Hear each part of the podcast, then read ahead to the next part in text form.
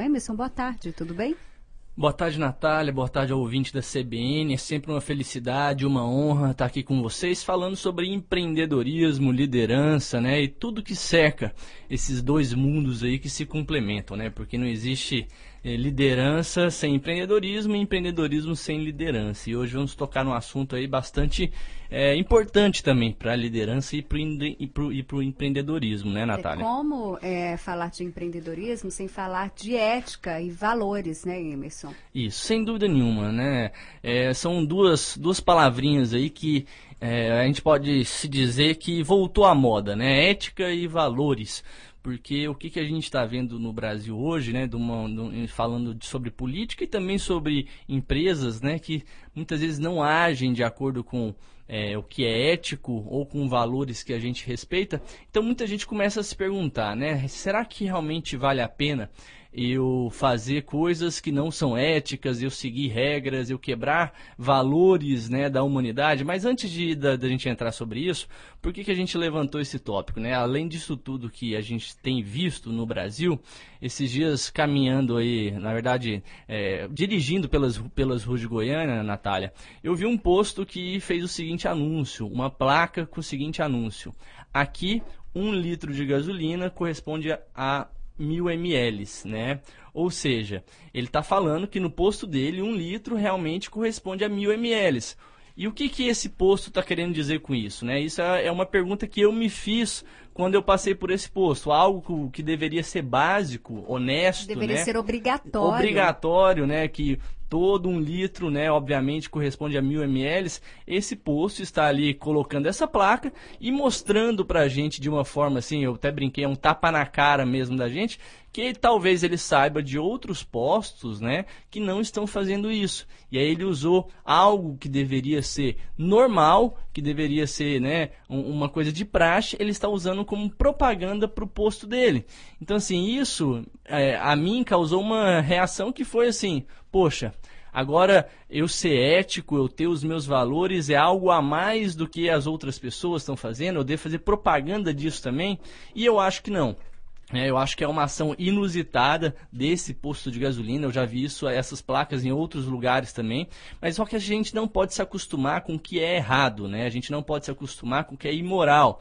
Né? E a gente também não pode se vangloriar de, de ser ético, de ter os nossos valores e de fazer o que deveria ser feito.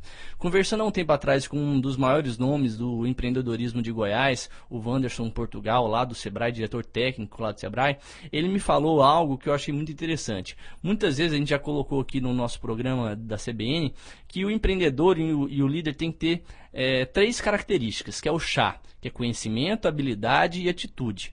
O Wanderson, ele me falou o seguinte, hoje em dia a gente precisa ter cinco características principais. É, além do chá, ele, ele complementou, tem que, ter, tem que ser o chave. O que, que é o chave? É conhecimento, habilidade, atitudes, ter valores e ser ético.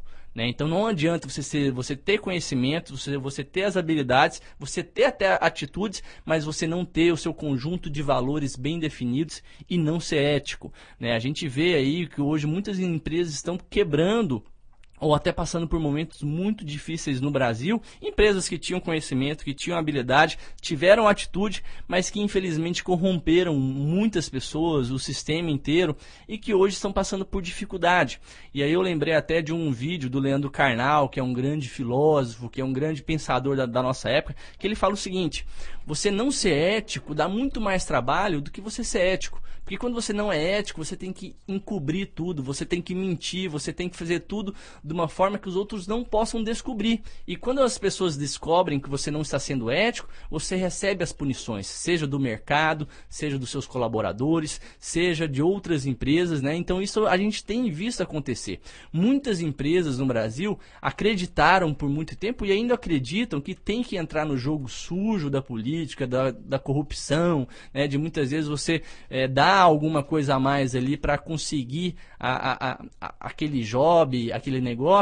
E, e, e, essas, e essas mesmas empresas estão vendo que hoje a sociedade está cobrando um alto preço né, dessas empresas que não estão sendo éticas. E o que, que é ética no negócio? Ética, né, de acordo com o, Mário Sérgio Cortella, que é um outro filósofo e um outro pensador da nossa época, ele escreveu assim no seu livro Qual é a tua obra? E inclusive é um livro que eu deixo aqui de indicação para todos os nossos ouvintes. Qual é a tua obra? de Mário Sérgio Cortella. Ele falou o seguinte: Afinal, que é ética? Ética é o que marca a fronteira da nossa convivência, seja com as outras pessoas, seja com o mercado.